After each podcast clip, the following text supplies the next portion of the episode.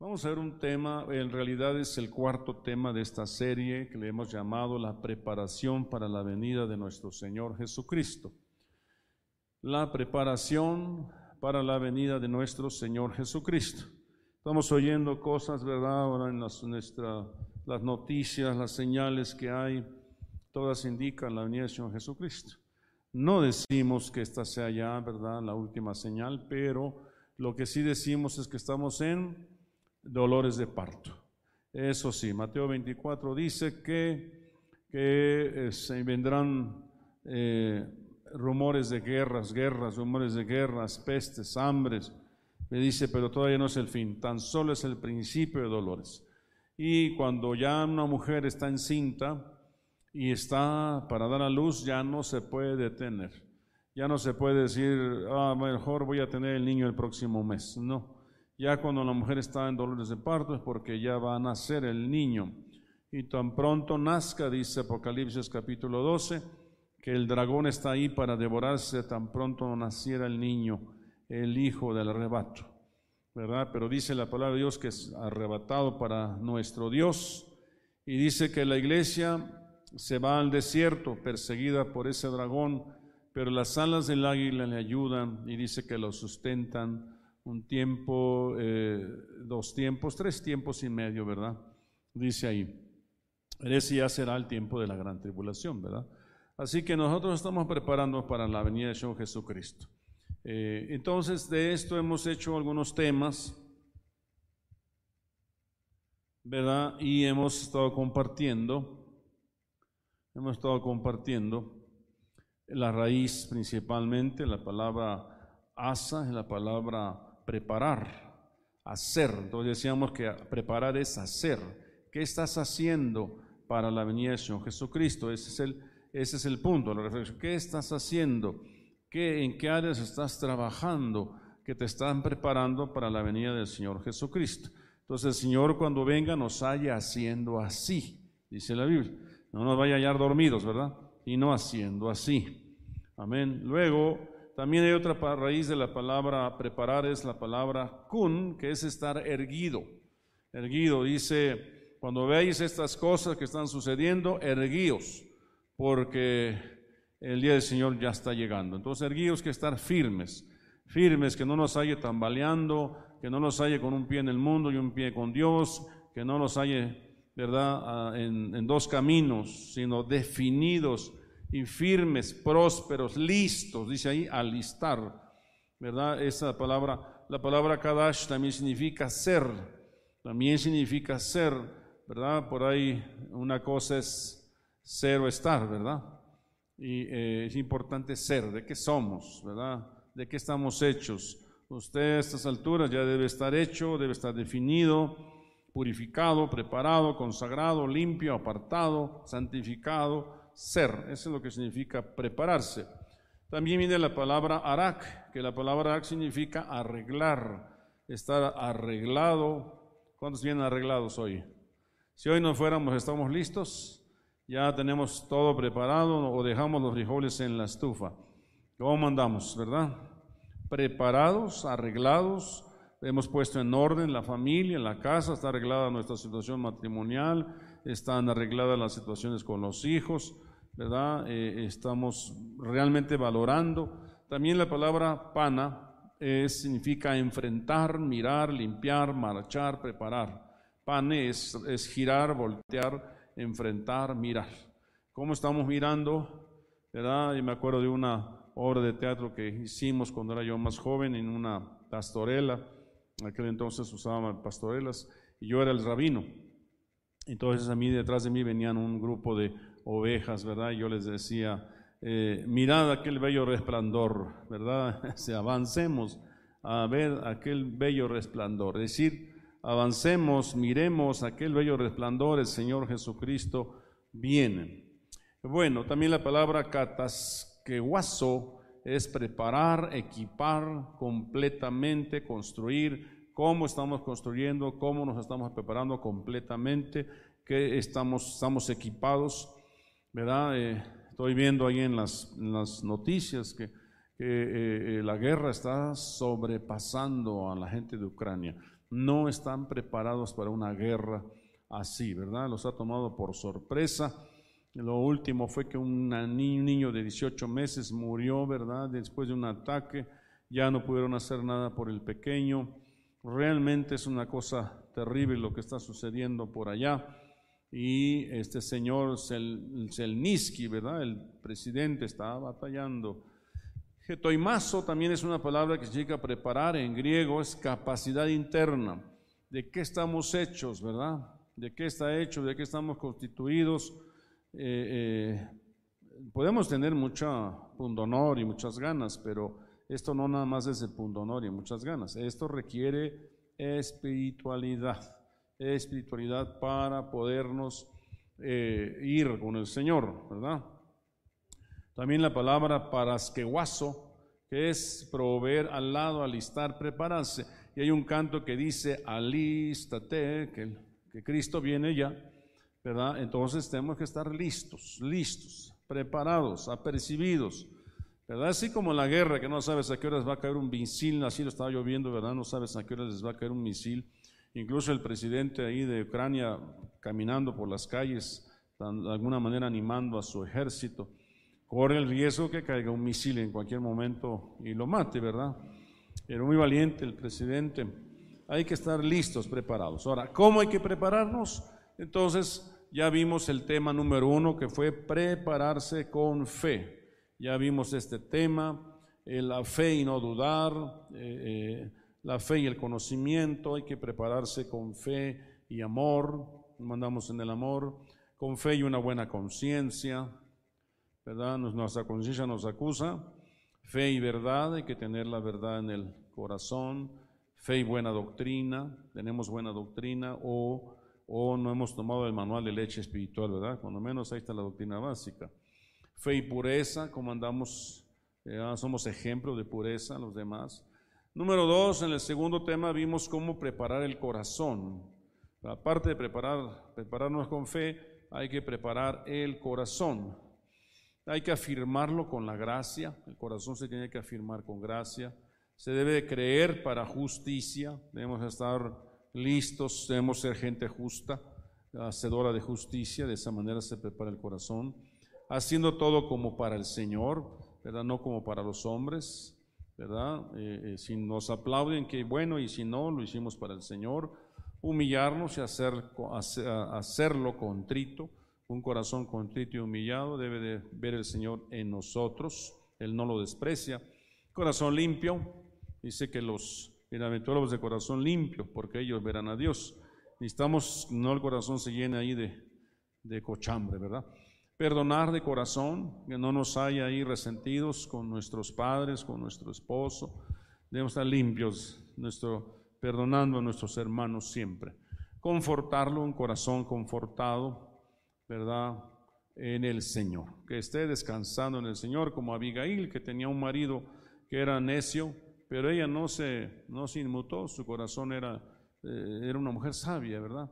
Y se interpuso entre David y Nabal para que no lo destruyera. Bien, un corazón confortado. Y la tercera cosa que vimos el miércoles pasado es cómo preparar la conducta. ¿Cómo debemos estar preparados para venir al Señor Jesucristo? Es con una conducta, conducta decorosa, ¿verdad? decorosa quiere decir eh, eh, eh, poner con adornos, ¿verdad? Adornados, pero no con un montón de aretes y anillos y de, de cosas, ¿verdad? Colgadas en nuestra cabeza sino el del ornato, el del corazón, apacible, ¿verdad? Con un corazón, una vida correcta. Conducta ejemplar, hablábamos ser ejemplo, de ser ejemplo de fe, ser ejemplo de palabra, ser ejemplo de espíritu, ser ejemplo de amor, de pureza, ser ejemplo de buena conducta. ¿Verdad? Que, que lo que digan de nosotros, ah, ese es un muchacho que se porta bien. ¿Se acuerdan cuando vieron testimonio de David? Dice, ah, yo conozco a uno que es hijo de Isaí, ¿verdad? ¿Se acuerdan? Sabe tocar, eh, es, es prudente, ¿se acuerdan? Es guerrero, una serie de cualidades que podemos decir, ¿verdad? Estos jovencitos de, de esta iglesia son muy prudentes, son muy sabios, son muy obedientes, qué sé yo, una conducta ejemplar. Seguir la conducta apostólica, hablábamos de de alguna manera imitar la conducta apostólica, ¿verdad? No andar buscando, eh, este, no en el internet mencionábamos, ¿no? Sino imitar a quien de alguna manera pues los está enseñando. Conducta reverente, reverente, reverente es piadosa, respetuosa, ¿verdad? que todo mundo, si vamos a orar, todo mundo se queda callado y no anda ahí jugando, por ejemplo, ¿no? Reverencia, conducta con resultados, ¿verdad? Dice que imitemos la fe de nuestros pastores, considerar cuál haya sido el resultado de su conducta. Entonces, eh, eh, eh, pues una conducta de fe, ¿verdad? Una, una, digna de imitar. Conducta con obras, hablábamos hace dos domingos de que la vida cristiana, el propósito de la vida cristiana son las buenas obras. Dios nos llama a hacer buenas obras. La fe sin obras está muerto. Puedes tener mucha fe por lo que hablas, pero muéstrame tu fe por tus obras. ¿verdad? Le ayudé al necesitado, le ayudé a pasar la calle a un anciano, no le contesté a mi madre, eh, eh, le sobé los pies a mi padre. Eh, buenas obras, buenas obras. Le compartí la mitad de mi torta a un niño que no llevó su torta. En fin, es un ejemplo, ¿verdad? Son ejemplos muy burdos. Mi esposa me regaña mucho por eso, pero pues son lo que se me ocurre en este momento.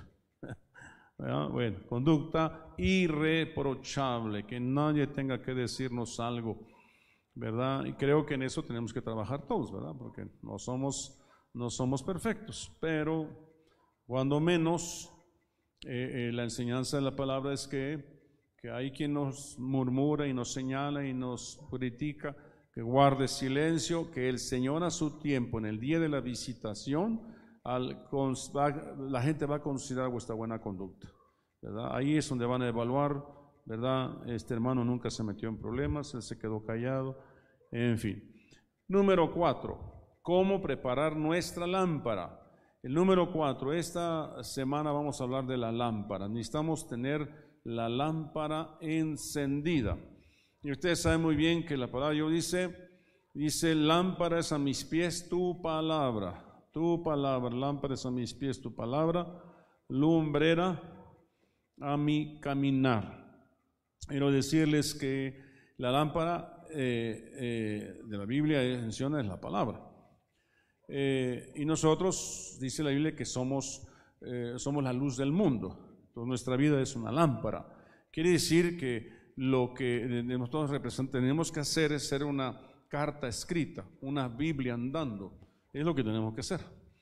Proverbios andando, salmos andando, enseñanzas, historias de la Biblia andando es lo que tenemos que ser. Esa es la lámpara. Si me preguntan y demandan algo de mi fe, que yo pueda contestar con el Salmo tal, ¿verdad? O con Timoteo tal, o con Romanos, o con Apocalipsis.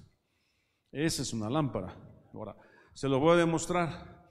Fíjese que el rey David, el rey David dice que él tenía la llave que cierra y nadie abre, y abre y nadie cierra, ¿se acuerda?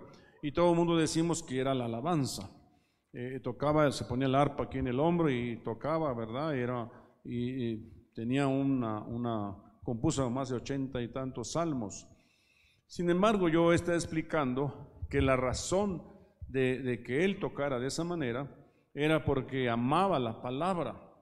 Realmente todos esos cantos que él compuso venían del amor que él le tenía a la palabra. Tan es así que compuso el Salmo 119.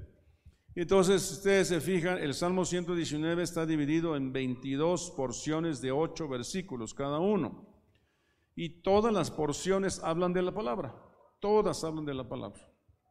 Fíjese, Salmo 119, verso 1. Dichosos los que van por el camino perfecto, los que andan conforme a la ley del Señor. Ahí mete la ley.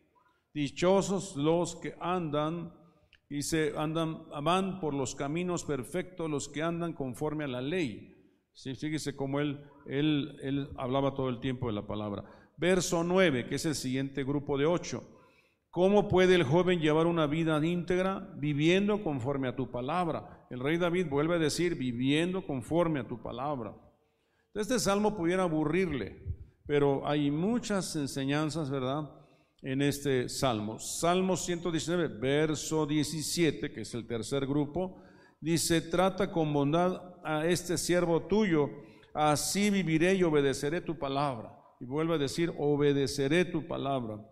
El cuarto grupo, en el verso 25, postrado estoy en el polvo, dame vida conforme a tu palabra.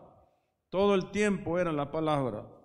¿Ya? En el verso verso 33, enséñame Señor a seguir tus decretos y los cumpliré hasta el fin. Enséñame tus decretos, enséñame tu palabra. Verso 41 dice, envíame Señor tu gran amor y tu salvación conforme a tus promesas, es decir, conforme a tu palabra. ¿Verdad? Luego saltamos al verso 49. Dice, acuérdate de la palabra que diste a este siervo tuyo, palabra con la, con, con la que me infundiste esperanza. Acuérdate de la palabra, Baltasar, ¿verdad? Que diste a este siervo, ¿verdad? acuérdate de la palabra que es una profecía, no sé, una visión. Verso 57 dice, mi herencia eres tú, Señor, porque obedeces por obedecer tus palabras. Y vuelve a decir, obedecer tus palabras. En esto dice la Biblia que se ama al Señor, en que guardas mis mandamientos. En esto muestras que me amas, no en que cantas bonito, en que guardas mis mandamientos. Dice, verso 65, tú Señor tratas bien a tu siervo conforme a tu palabra. Todo es conforme a tu palabra. Tendrías que leer la Biblia, Baltasar, todo el tiempo. Están leyendo, yo, yo, la leo y la leo y, me quedo ahí enlelado en un versículo. Y no avanzo, porque me quedo en ese versículo. ¿Verdad? Y entonces este, nunca termino. Pero avanzo a veces, y de repente me atoro y me regreso, porque a ver, a ver, a ver cómo está este asunto. Y vuelvo a leer. ¿Verdad? Fíjese, en el verso 73 con tus manos me creaste, me diste forma, dame entendimiento para aprender tus mandamientos. Vuelve a insistir David. Eh, alguno puede decir que aburrido este hombre todo el tiempo, era palabra, mandamientos, decretos, la ley. ¿Verdad? Dice el verso 81, esperando tu salvación se me va la vida. En tu palabra he puesto mi esperanza. Él era todo el tiempo la palabra del Señor. ¿Verdad? Eh, el verso 89, tu palabra, Señor, es eterna y está firme en los cielos. Vuelve a insistir, tu palabra es eterna y está firme en los cielos. Verso 97, cuánto amo yo tu ley. Vaya, no me queda duda que este hombre amaba la ley. Todo el día medito en ella. Esa era la, la llave de David, Baltasar. Leer la Biblia, leerla, estudiarla, meditarla, melodizarla eh, escribirla, ¿verdad? Verso 105, ah, ese es muy conocido, ¿verdad? Salmo 119, 105, ¿cuál es, Magda? Lámparas a mis pies, tu palabra, así es. ¿Verdad? Dice, tu palabra es una lámpara a mis pies, es una luz en mi sendero, dice esta versión. Verso 113, aborrezco a los hipócritas, pero amo tu ley. Aleluya. Verso 121, yo practico la justicia y el derecho, no me dejes en manos de mis opresores. Cuando habla de justicia y derecho tiene que ver con palabra y, y enseguida sigue hablando de la palabra más adelante. El, verso 124 dice, trata a tu siervo conforme a tu gran amor, enséñame tus decretos. Verso 129, tus estatutos son maravillosos, por eso los obedezco. No solo los oía, sino los obedecía. Dice el verso 137, Señor, tú eres justo y tus juicios son rectos, los juicios de su palabra. Dice el verso 145, con todo el corazón clamo a ti, Señor, respóndeme y obedeceré tus decretos. Verso 153, considera mi aflicción y líbrame, pues no me he olvidado de tu ley. Aleluya. Quiera Dios que si, si evaluáramos nuestra espiritualidad, la evaluaran por por la palabra que ponemos en práctica. Dice el 161, gente poderosa me persigue sin motivo, pero mi corazón se asombra ante tu palabra. Aleluya. Verso 169, que es el verso de este año, ¿verdad? Dice, que llegue mi clamor a tu presencia, dame entendimiento, Señor, conforme a tu palabra. Todo es conforme a su palabra. Entonces, la llave de David era la palabra. Ahora, ¿cómo preparar nuestra lámpara? ¿Cómo preparar nuestra lámpara? Pues con la palabra. Con la palabra, ¿verdad? Con la palabra. Fíjense, ya vimos que lámpara es a mis pies tu palabra. Veamos otro, Proverbios 6, 23. Proverbios 6, 23. Fíjense, otro aspecto que nos ayuda a ver que la palabra es, la palabra es como una lámpara. 6.23 dice, Proverbios 6.23, porque el mandamiento es lámpara y la enseñanza luz y camino de vida, las reprensiones de la instrucción, dice esta versión, las Américas. Entonces, los mandamientos es la lámpara. Eh, ya no le busquemos más, ¿verdad? Otro ejemplo, Salmo 132, 17. Salmo 132, 17. ¿Ya lo encontraste, Pascual? Dice, allí haré surgir el poder de David. Ha preparado una lámpara para mi ungido. ¿Cuál era el poder de David? La palabra. La palabra una lámpara para mi ungido. ¿Verdad? Es, cuando nosotros estamos enseñando, por ejemplo, así como ahorita, pero de repente empezamos a fluir en un texto, en otro texto, en otro, y entonces está como que brillando, estamos brillando. Yo sí puedo sentir cómo brillan mis ojos de repente, ¿no? Pero porque está uno fluyendo como una fuente de agua que salta para vida eterna, ¿verdad?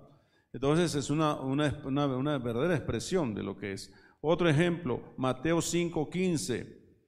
Dice, este habla de eh, el ejemplo. La lámpara es un ejemplo. Dice, ni se enciende una lámpara y se pone debajo de un almud, sino sobre el candelero y alumbra a todos los que están en la casa. El ejemplo, el ejemplo, es decir, ¿cómo voy a tener ejemplo? De haber estudiado la palabra. Tú estudias la palabra y entonces tratas de vivir conforme a esa palabra. Y entonces tu vida es un ejemplo. Amén. Gloria a Dios. Entonces, eh, eh, podemos, otro más, otro más. Lucas 15, 8, fíjense, la lámpara del diezmo. El diezmo es una lámpara. Ustedes la van a ver. Ya la tienen, no, no vaya a perdérsela porque ahí sí que aquí, ahora sí que se la sacó de la manga el apóstol. No. Ahí está, Lucas 15, 8. ¿Ya la encontraron? Dice, ¿o qué mujer si tiene diez monedas de plata, que era su diezmo? y pierde una moneda, no enciende una lámpara y barre la casa y busca con cuidado hasta hallarla. o sea, eh, de manera, de manera, este, eh, es, eh, un poquito oculta está ahí el diezmo. ¿Qué mujer teniendo diez monedas, teniendo el diezmo, pierde una? No toma una lámpara y lo enciende hasta encontrarla. No, porque el diezmo es intocable. El diezmo es del Señor, por ejemplo, ¿verdad? Bueno, eso, no vaya usted a tomármelo mal. Fíjese, eh, Juan 5:35, la lámpara que arde es el Espíritu. ¿Se acuerdan cuando aquellos hombres decían, no ardía nuestro corazón mientras nos hablaba? Dicen que nos iban camino de Maús, ¿qué no ardía nuestro corazón mientras nos hablaba? Entonces dice, Juan 5:35, Él era la lámpara que ardía y alumbraba. Entonces, en la medida que usted habla, usted eh, hace arder, hace arder a otros. Amén. Y alumbras a otros, alumbras a otros, ¿verdad? Hay algunos que arden, pero de ira. Arden, pero de ira. No, hay que arder del Espíritu de Dios, ¿verdad? Sansón se enojó y agarró y mató a no sé cuántos, pero él ardía de ira.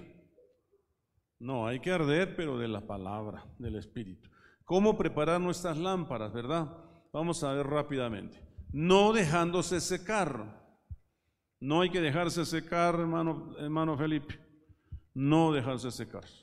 Sin de Samuel 3:3. Samuel estaba durmiendo en el templo de Jehová, donde estaba el arca de Dios.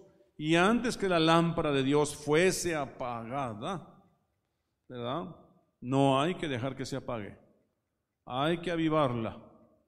De repente estamos como que traigo arrastrando la cobija. Nada, vámonos, póngase las pilas. Decía yo hace unos días en una enseñanza, bañate, cámbiate, anímate, despierta. ¿Verdad? No te puedes quedar ahí, ahí sumido en tus tristezas porque me dijeron eh, mi alma, ¿verdad? No, hay que despertar. Qué bueno que, me, que hay alguien a quien le importo y me dice que estuve mal. Y bueno, pues me corrijo. No por eso me siento mal. Amén.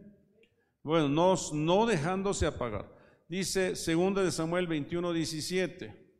No hay que dejar apagar las lámparas que usted tiene en su casa. Acuérdese que en la casa usted tiene una lumbre, dos lumbreras. ¿Cuál es la lumbrera mayor, Felipe? En la casa. El varón. ¿Cuál es la, lumbrera menor, hermana Teresa? La mujer, la mujer. A ver, mujeres, ¿cuál es la lámpara mayor? El varón, aunque no les guste, aunque les cueste trabajo. El varón es la lámpara mayor. No. Dice, la dice que Dios levantó dos lumbreras, el sol, lumbrera mayor, y la luna, lumbrera menor. ¿Verdad? ¿Por qué es menor la, la lumbrera, la luna? ¿Por qué es menor? Porque para que la mujer pueda ser como su varón, la, la única manera de tener más luz es estudiando la palabra. Si la mujer estudia la palabra, tiene más luz. Entonces brilla como brilla el sol, como brilla la lumbrera mayor. Obviamente que si la mujer no alumbra, no lee, no estudia y nada más es, es está, está todo el tiempo destruyendo, ¿verdad? El sol se apaga y lo que termina es eclipsando al sol. Lo termina apagando. En lugar de anímate, bañate, cámbiate, vámonos, yo te apoyo, yo estoy contigo. No, no sirves para nada, mira que mejor, no sé qué, pues el hombre se apaga. Está siguiente. Entonces, ah, entonces necesitamos avivar. Dice, mas Abisaí, hijo de Sarbia, llegó en su ayuda e hirió al filisteo y lo mató. Entonces los hombres de David le juraron diciendo, nunca más de aquí en adelante saldrás con nosotros a la batalla, no sea que apagues la lámpara de Israel. David era la lámpara. Imagínense ustedes al dulce cantor de Israel que, el que hablaba y, la lámpara se encendía, ¿verdad? Y, oraba a Dios y Dios le contestaba, ¿verdad? Él, se ponía el efod, Señor, debo ir a la guerra, vienen muchos contra nosotros, debo ir a la guerra. Y Dios le decía, no vayas a la guerra, o le decía, ve a la guerra. Pero son muchos, ve, yo te los he entregado en tu mano. Y cuando eran pocos, el Señor, debo ir a la guerra, decía, no vayas. Pero son pocos, no vayas. Entonces él se dejaba guiar. Por eso escribió tantos salmos. Por eso escribió, Jehová es mi pastor y nada me faltará. En lugares delicados pastos me hará descansar. Entonces no hay que dejar que la lámpara se apague. Hay que cuidarnos los unos a los otros, ni la lámpara mayor ni la lámpara menor. Hay que cuidarse, ¿verdad? Número tres, dando testimonio de la verdad. Dice Juan 5, 33 al 35, vosotros enviasteis mensajeros a Juan y él dio testimonio de la verdad. Pero yo no recibo testimonio de hombre alguno, mas digo esto para que vosotros seáis salvos. Él era antorcha que ardía y alumbraba. Juan decía la verdad, decía testimonio de la verdad, y era una lámpara que ardía y vosotros quisiste regocijaros por un tiempo en su luz. Entonces, la verdad es luz. La verdad es luz, pero si tú dices mentiras, eso apaga la luz. Y una de las cosas que necesitamos para que el Señor, nos vayamos con el Señor, es luz. Que arda nuestra lámpara, que no se apague. Preparemos nuestras lámparas. ¿Se acuerdan de aquellas cinco vírgenes sensatas y cinco vírgenes insensatas? Las sensatas tenían un poco de aceite más aceite. Por si este y por si aquello y por si lo otro tenían más aceite. Pero las insensatas no tenían más aceite.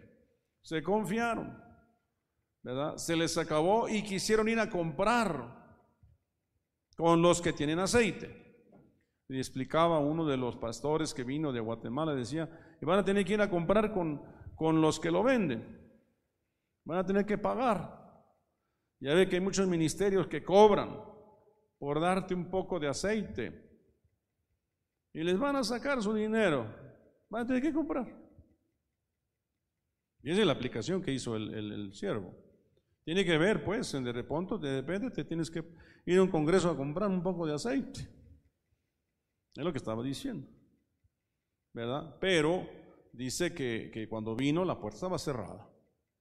La puerta cerrada. No hay como estar mejor juntando su aceitito todos los días, dando testimonio de la verdad. ¿Verdad? Número cuatro, no jugar con lo que Dios da. No juegue usted lo como hizo Sansón. Se puso a jugar, no pasa nada, hombre, total, ¿qué es una? No es ninguna, ¿cómo está eso? Te pones a jugar con que no va a pasar nada.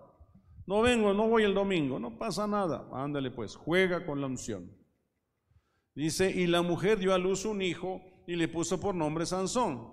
Y el niño creció y Jehová lo bendijo. Y el espíritu de Jehová comenzó a manifestarse en él en los campamentos de Dan, entre Sora y Estaol. Era un hombre que estaba consagrado desde niño. Sus padres no tomaban vino ni sidra, lo cuidaban, lo consagraron, había aceite. ¿Verdad? Pero él se puso a jugar con eso. Se puso a matar leones, se puso a jugar con, se enamoró de una mujer que no debía enamorarse y empezó a jugar hasta que lo dejaron pelón y ciego. Y le pusieron a trabajar ahí en un molino. ¿Verdad? No juguemos avivando el fuego en nosotros. 2 Timoteo 1:6. Por lo cual te aconsejo que avives el fuego del don de Dios que está en ti por la imposición de mis manos. ¿Cómo se aviva? ¿Cómo se aviva Baltasar? ¿Cómo avivamos el, el fuego del don de Dios? Con la palabra. Bien, contesta más. Por eso tienes 10, Baltasar. Porque capaz que iban a contestar cualquier otra cosa, pero digo, no. Si de qué hemos estado hablando, de la palabra. ¿Por qué tenía David tanta aceite, tanta, tanta presencia, tanta unción? Porque amaba la palabra, porque guardaba los mandamientos, porque obedecía la ley, porque todo el tiempo era la palabra de Dios. Entonces, avivemos la palabra. El fuego, ¿verdad? Con la palabra. Dejarse labrar a martillo. Dice, harás además un candelero de oro puro, labrado a martillo. Se hará el candelero. Su pie, su caña, sus copas, sus manzanas, sus flores serán de lo mismo. ¿Qué es el martillo? martillo, mesois y armas de guerra. El martillo es tipo de la palabra. Y ahí estamos como cuchillito de palo, decimos los mexicanos. Ahí estoy. Ya llevamos cuatro enseñanzas como cómo prepararnos para venir el Señor Jesucristo. Y alguien puede decir, ya, cámbiale de tema, apóstol. Pero no, ahí estamos con el martillito dando, formando los ojos, formando los oídos, formando eh, el corazón, formando, ¿verdad? Eh, los pies, las manos de la iglesia. Amén. A martillazos. Es el candelero, era, un, era un, mueble que se formó a martillazos. No se ensamblaron las piezas, sino que en un bloque de oro se martilló y se le dio forma de lámpara. Y tú eres una lámpara. Amén. Con flores y todo. Número siete, ser de una sola pieza. Hay que ser de una sola pieza. Dice, además, harás además un candelero de oro puro labrado a martillo. Se hará el candelero, su pie, su caña, sus copas, sus manzanas, sus flores serán de lo mismo. Y saldrán seis brazos de sus lados, tres brazos del candelero a un lado y tres brazos al otro lado. Tres copas en forma de flor de almendro en un brazo, tres manzanas y una flor. Y tres copas en forma de flor de almendro en otro brazo una manzana y una flor. Y así en los seis brazos que salen del candelero. Y en la caña central del candelero cuatro copas en forma de flor de almendro, sus manzanas y sus flores. Habrá una manzana debajo de dos brazos del mismo, otra manzana debajo de otros dos, otros dos brazos del mismo, y otra manzana debajo de los otros dos brazos del mismo. Así para los seis brazos que salen del candelero. Sus manzanas y sus brazos, ¿qué dice ahí Baltasar? No alcanzas a ver, dice, serán de una pieza. Todo ello, una pieza labrada a martillo de oro puro. este, Carla, ¿sabías tú que al sumar todas estas manzanas y todas estas flores y todas estas este, almendras, ¿verdad? Que están ahí, suman 66. Es decir, 22 manzanas, 22 flores, 22 almendras. 66 es el número de libros que tiene la Biblia. Entonces, si usted tenía dudas, en la lámpara, el candelero, tenía 66 cosas que lo adornaban en sus siete brazos. Y eso nos da a entender los libros de la Biblia. Nada más en la calle central había 22, si no me equivoco. Entonces, eh, eh, el resto se repartía en los otros brazos. Y en total eran 66 libros. Entonces, ¿qué es la lámpara? No otra cosa más que la palabra. Lámpara es a mis pies tu palabra y lumbrera a mi caminar. Entonces, ¿qué necesitamos hacer para el Señor Jesucristo? Tener nuestras lámparas listas con aceite, con pabileras, ¿verdad? Con, con, con, eh, con sus manzanas, con sus con sus eh, eh, flores, ah, eh, habla de fruto, habla de madurez, las manzanas fruto, el almendro fruto, la flor habla de madurez, de estar retoñando como la vara de almendro de, de Aarón que reverdeció, de estar reverdeciendo. Amén. ¿Verdad? Y, el aceite, ¿cómo se compra el aceite? Con la palabra, leyendo la palabra. Pues, a veces voy a predicar en algún lugar, ya ve que me han estado invitando, y leo y estudio y anoto y escribo y no encuentro. Es más, saco temas y los tengo y hay cinco puntos de eso, siete puntos de aquello, veinte del otro, ahí estoy. Pero no he encontrado el rema, el tema para ese evento. Y a veces me ha pasado que un día antes me viene el rema. Y Señor, aquí está el tema. Y zúmbale hacerle todo. Hace ratito para mí, para acá, me salió el tema. Tuve toda la tarde buscando el tema y dije, no, pues no, pues sí, lo voy a dar, pues si no doy este, doy este. Y ahí andaba yo. Y ahorita antes de salir, que me llega el rema, Señor, aquí está. ¿Verdad? Y me puse a estudiar, eh, a sacar los temas y, ya lo mandé a, que me lo hagan en PowerPoint, porque hay que hacerlo en PowerPoint para, para poderlo presentar. Pero hay veces que no, ¿eh? Y, y bueno, como dijera el apóstol Víctor en paz descanso, decía, bueno, si no vamos a dar una buena predicación de esas con ungida, dice, cuando menos da una buena enseñanza, me decía él. Entonces, a veces ya cuando no doy una predicación ungida, bueno, cuando menos una buena enseñanza. ¿verdad? Uno tiene que estar leyendo y leyendo, y a veces llega y a veces no llega. Y a veces no llega porque hay cosas que, que entorpecen, ¿verdad? Que hay acechanzas. Por eso es importante estar orando todo el tiempo. Amén. Entonces, ¿qué tenemos que hacer para prepararnos para el día del Señor? Ser de una sola pieza. Ya es tiempo, ya no podemos andar con que, ay, no, no pasa nada. No, el Señor ya viene. Ya no sé si, cómo quiere que entendamos, ¿verdad? Ya nos vino una pandemia, ya nos ha venido de todo, ya hay guerra en el mundo. ¿Qué más queremos para que entendamos, verdad? Gracias a Dios que tiene misericordia de nosotros. Hay que dejarnos labrar a martillo avivando el fuego en nosotros. Ustedes pongan de su parte, no jugar con lo que Dios da, no lo juegue. Si a usted le dicen que no, es no, punto, usted obedezca. ¿Verdad? Usted obedezca. Usted este, no, no, no se juegue la, unción, la bendición, no dejándose apagar, avive. Ahora, avivar no quiere decir que ande haciendo, que ande usted como activista, no necesariamente. ¿Qué es avivar? Lea la palabra. Póngase a revisar sus manuales, estudielos otra vez, haga otra vez los versículos del Instituto Bíblico. O si no, no ha llegado ahí, bueno, hagas otra vez el manual de leche espiritual. ¿Verdad? Sea, sea aplicado, ¿verdad? Diríamos así.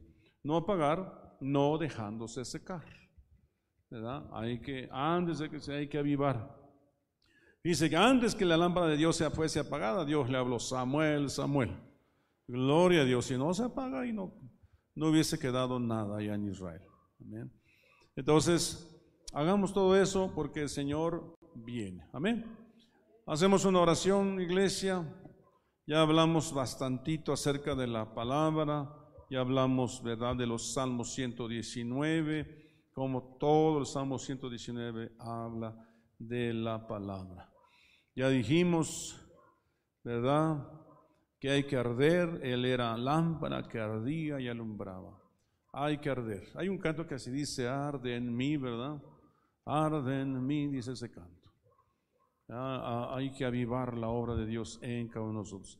Le doy gracias a Dios que en medio de esta pandemia, a pesar de que no nos miramos, mm, Dios no apagó su lámpara. Hay muchos que siguen prendidos y encendidos. Le doy gracias a Dios. El domingo estaba aquí lleno, gracias a Dios. Claro que todavía hay muchas almitas que aquí por ellas, ¿verdad? Estamos trabajando marchas forzadas para visitarlos, para animarlos, ¿verdad? Porque no dejando de congregarnos, dice la Biblia. Todo eso ayuda a que la lámpara esté encendida, ¿verdad? Quiero decirles que me acaba de avisar el apóstol Joel que nos vamos el lunes, si Dios quiere, nos vamos a, a Venezuela. Vamos a estar allá por ahí ocho o diez días, parece. No, ocho, ocho días. Regresamos el lunes de la otra semana. Y este, vamos a estar en Maracaibo, vamos a estar en, en, Caracas, Caracas. Eh, vamos a estar en un pueblo que se llama Maite, que ahí sí yo no sé qué sea, ¿verdad? Maite. Vamos a estar en Curacao, Curacao también. Vamos a estar en Barcelona, Barcelona, Venezuela. ¿Verdad? Y curiosamente, precisamente hoy el presidente de Estados Unidos hizo una conversación con el presidente de Venezuela. Algo está sucediendo. Van a comprarle petróleo y no sé qué más. está, hay movimiento, hay algo que se está gestando en Venezuela. Y vamos a algo. El Señor no nos manda nada más para que nos demos una vueltecita para allá, no, para nada. En Venezuela no hay dinero, en Venezuela hay problemas. En Venezuela hay escasez, hay necesidad. Entonces yo tengo que llevar aceite, hermanos. Tengo que llevar mi lámpara bien encendida. No puedo ir todo apagado para ir a llevarles un poco de aceite a esa gente que está necesitada. Necesitamos estar orando, que todos me ayuden a orar para estos, estos, por esos lugares. Vamos a encontrar pastores, iglesias atribuladas, entristecidas, afligidas, necesitadas. Necesitamos llevarles palabras de ánimo, de, de, fe, ¿verdad? Irlas a preparar también, porque el Señor viene por un pueblo como Venezuela. A decretar, a profetizar para que Dios haga cosas ahí. Y ya lo está haciendo. Amén. Vamos a orar, vamos a orar. Amantísimo Señor, te damos gracias. Gracias, Padre, porque tienes piedad de nosotros.